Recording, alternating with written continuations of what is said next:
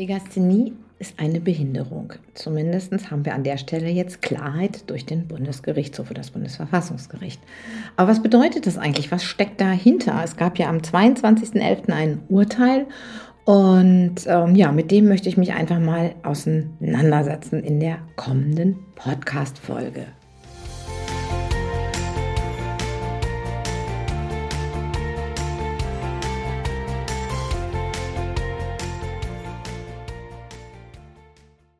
Hallo und herzlich willkommen zu einer neuen Folge von Legatalk, deinem Podcast rund um Legasthenie und Dyskalkulie. Mein Name ist Petra Rodenberg und ich bin integrative Lerntherapeutin und arbeite auch als Kinder- und Jugendcoach. Und mir ist es wichtig, immer wieder neueste Informationen auch um diese Themen zusammenzufassen. Genau. Und ähm, ja, dieses Urteil vom Bundesverfassungsgericht vom 22.11., es hat hohe Wellen geschlagen. Es hat auch schon sehr viele Pressemitteilungen gegeben. Ja, warte, überlegt, soll ich da überhaupt noch was zu sagen? Die Presse hat ja schon viel dazu gesagt. Mm, aber ich glaube, ich möchte es jetzt einfach mal aus Therapeutensicht, aus Mamasicht, ähm, ja, mal so ein bisschen unter die Leute bringen und würde mich auch freuen, wenn ihr da eure Gedanken zu dem Thema mit mir teilt. Ich tue mich auch gerade ein kleines bisschen schwer damit, weil ich bin eben keine Juristin. Und ich möchte hier ganz klar äh, keine rechtsverbindlichen Auskünfte geben, aber meine Gedanken zu diesem Urteil mit euch teilen. Worum ging es eigentlich? Ähm, drei Abiturienten aus Bayern hatten geklagt, dass in ihrem Abiturzeugnis stand quasi, dass die Rechtschreibung nicht gewertet wurde. Das ist, ähm, ja, sie haben das als diskriminierend empfunden. Der Fall liegt schon 13 Jahre zurück. 2010 haben diese drei jungen Leute Abitur gemacht und haben dann den Klageweg bestritten und sich durch die Instanzen geklagt, weil sie diesen Vermerk aus ihrem Zeugnis gestrichen haben wollten. Und sie haben Erfolg gehabt. Das ist erstmal für die drei sehr schön. Aber was bedeutet das denn jetzt konkret? Was wird sich verändern? Wird es Veränderungen geben oder wird nach wie vor noch ähm, viel Arbeit zu tun sein? So viel vorweg. Es wird noch viel Arbeit zu tun sein. Mm, aber auch noch mal jetzt zu diesem Urteil. Also in diesem konkreten Fall werden diese Zusätze gestrichen, weil es in Bayern eben nur Praxis war, Kindern mit Legasthenie einen solchen Zusatz zu geben. Vielleicht ähm, ist der ein oder andere als Elternteil schon mal in dieser Situation gewesen, wenn es darum ging, die Notenbefreiung für das eigene Kind zu nutzen dass einem gesagt wird, spätestens beim Eintritt der, in die Oberstufe, aber wenn die Notenbefreiung für die Rechtschreibung gültig ist, dann wird das im Abiturzeugnis stehen oder vielleicht in der Realschule steht es dann auch, dass es heißt, ja, aber wenn Sie das jetzt weiter ähm, haben möchten, dann wird es auf dem Abschlusszeugnis stehen, mit dem das Kind sich bewirbt. Schon allein aus diesem Grund haben einige Eltern oder verzichten auch heutige, heute noch Eltern auf die auf den Notenschutz, auf die Notenbefreiung im Thema Rechtschreibung, was ja ähm, doch für die Kinder auch sehr nachteilige Folgen haben kann. Ähm, wird das jetzt anders werden? Wenn man ehrlich ist, nein. Das äh, Bundesverfassungsgericht hat in seiner ähm, ja in seiner Urteilsbegründung gesagt, es war in dem damaligen Fall nicht in Ordnung, weil es nur bei Kindern mit Legasthenie drin gestanden hat. Ähm, das Bundesverfassungsgericht ist aber der Meinung, und das muss man sehr klar unterscheiden, dass im Sinne einer Zeugnisgerechtigkeit ähm, es durchaus angebracht ist, oder im, im Sinne der Zeugniswahrheit, wie es so gesagt wurde, dass es durchaus angebracht ist, einen Vermerk über die Aussetzung der Note in der Rechtschreibung zu setzen. Nur es müssen eben auch Fälle von anderen Notenbefreiungen oder Notennichtanrechnungen aufgeschrieben werden. Das heißt, wenn jetzt zum Beispiel irgendwelche anderen Behinderungen vorliegen, wie, der, äh, wie das Bundesverfassungsgericht so schön sagt, dann wäre es so, dass tatsächlich ähm, auch darüber etwas im Zeugnis stehen müsste. Das heißt also, der Zeugnisvermerk ist jetzt nicht dauerhaft weg, ganz im Gegenteil. Es geht nur darum, dass im Rahmen der Bildungsgerechtigkeit eben alle Dinge, die aufgrund einer Behinderung nicht gewertet werden, da im Zeugnis zu erscheinen haben. Also ob das jetzt unbedingt ein so großer Erfolg ist, weiß ich nicht. Ähm, was aber sicherlich eine ähm, klare Sache ist, das Bundesverfassungsgericht hat die Legasthenie im Sinne des Grundgesetzes als Behinderung eingestuft. Somit ist also sicherlich der Anspruch, ähm, die Notenbefreiung zu bekommen, deutlich untermauert, auch wenn man im Einzelfall immer wieder das beantragen werden muss. Das heißt aber auch nicht, dass es sozialrechtlich eine Behinderung ist mit Behindertenausweis und Co., aber immerhin. Das heißt, wenn wir aber noch ein Stück zurückgehen, wenn die Legasthenie jetzt als Behinderung ganz klar im Sinne des Grundgesetzes angekommen ist, dass es so ist, dann bedeutet es auch, dass die Kinder Anspruch auf Inklusion haben. Das heißt, bisher gab es ja auch immer einen Nachteilsausgleich mit Zeitzugabe und Co. Vielleicht wird das jetzt heute in, in, zum Thema Inklusion einfach mal fallen. Aber da ist natürlich die Frage, wenn man guckt, es gab ja gerade vor zwei Jahren wieder eine Überprüfung, wie das denn mit der Inklusion in Deutschland aussieht. Und da sieht das eigentlich sehr schwierig aus. Über 90 Prozent der Lehrer sagen, ähm, dass, ähm, ja, dass unter den aktuellen Bedingungen Inklusion überhaupt nicht funktioniert. Das heißt, wenn wir jetzt auf das Thema Inklusion pochen, dann haben wir da zwar bestimmte Rechte, aber äh, wenn die nicht besser umgesetzt werden, als es bisher schon der Fall ist, dann wird es nicht viel nützen, also aus pragmatischer Sicht gesehen. Ähm, außerdem hat der letzte Bericht zur Inklusion gezeigt, dass Deutschland nach wie vor eigentlich im Förderschulsystem verhaftet ist und Anspruch und Wirklichkeit wahnsinnig auseinanderklaffen. Genau. Nun kommt aber noch die Frage dazu, wann ist denn die Legasthenie im Sinne des Grundgesetzes eine Behinderung?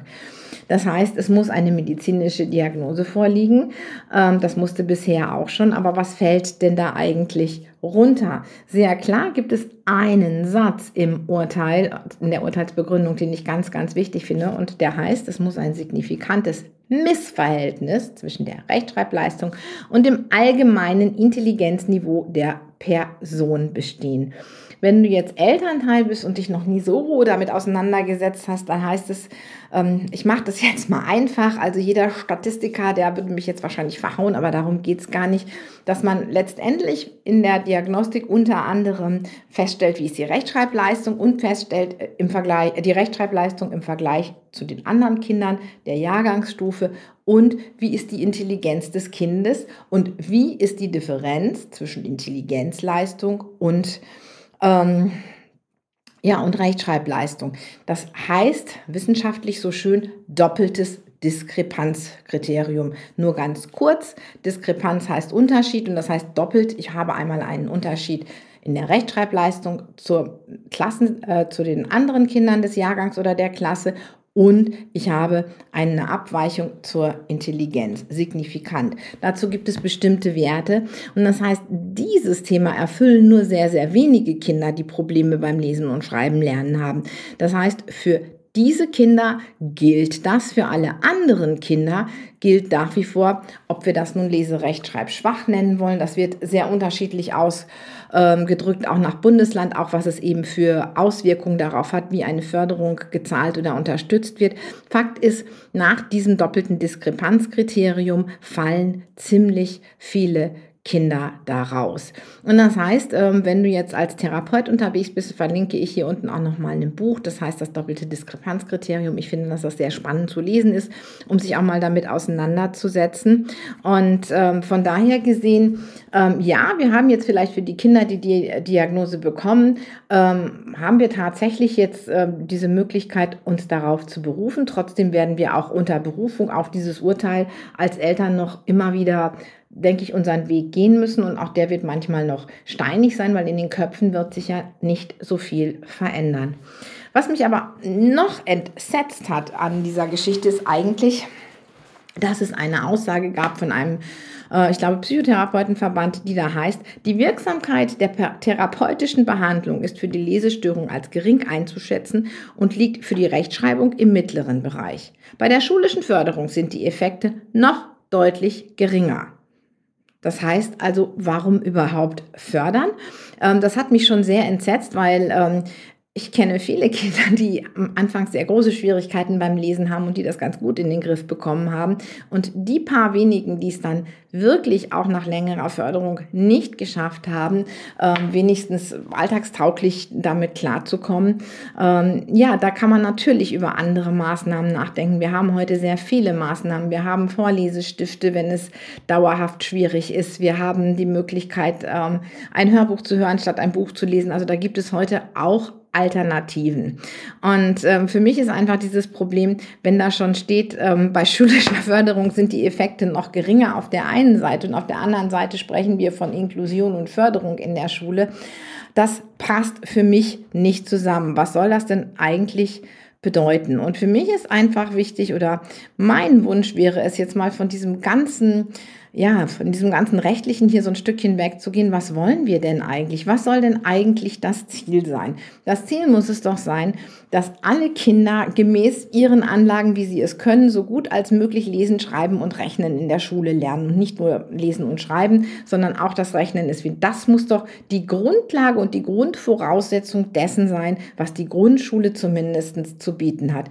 Und dazu ist es doch klar, dass wir einen sehr differenzierten Unterricht anbieten müssen, dass das mit einer Lehrkraft in einer Klasse von 25 Kindern nicht geht. Das dürfte auch eigentlich jedem klar sein. Aber solange die Schule tatsächlich noch sehr stark auf die Fähigkeiten Lesen und Schreiben aufbaut, ist es doch wirklich wichtig, dass wir da ja für die Kinder das meiste herausholen und nicht anfangen an dem Handwerkszeug. Denn Lesen ist das Handwerkszeug, um die Inhalte später zu verstehen. Die Inhalte, mit denen ich mich in der weiterführenden Schule auch in Chemie, in Geschichte, in Religion oder sonstigem auseinandersetzen muss. Weil diese Inhalte nach wie vor heute hauptsächlich schriftlich dargeboten werden. Aber wir sollten uns da auch ganz klar darüber sein, viele Kinder werden wahrscheinlich auch, um die Informationen aufzunehmen, zu YouTube-Videos oder sonstiges greifen, wenn sie älter sind. Und das finde ich auch völlig legitim. Das heißt, wir sollten einfach schauen, dass wir die Zeit der Grundschule nutzen, um die Kinder wirklich so stark zu unterstützen, wie es geht. Und dann zu gucken, wenn wir dann einige Kinder haben, die wirklich ganz große Schwierigkeiten haben, die sollten wir in der weiterführenden Schule nicht ausschließen, dadurch, dass sie eben Schwierigkeiten haben. Da sollten wir die Leseförderung auf, ja, äh, auf den Bereich Leseförderung gehen. Aber alles andere, was an Inhalten dargeboten ist, da haben wir heute auch technische Möglichkeiten, um den Kindern die Inhalte darzubieten.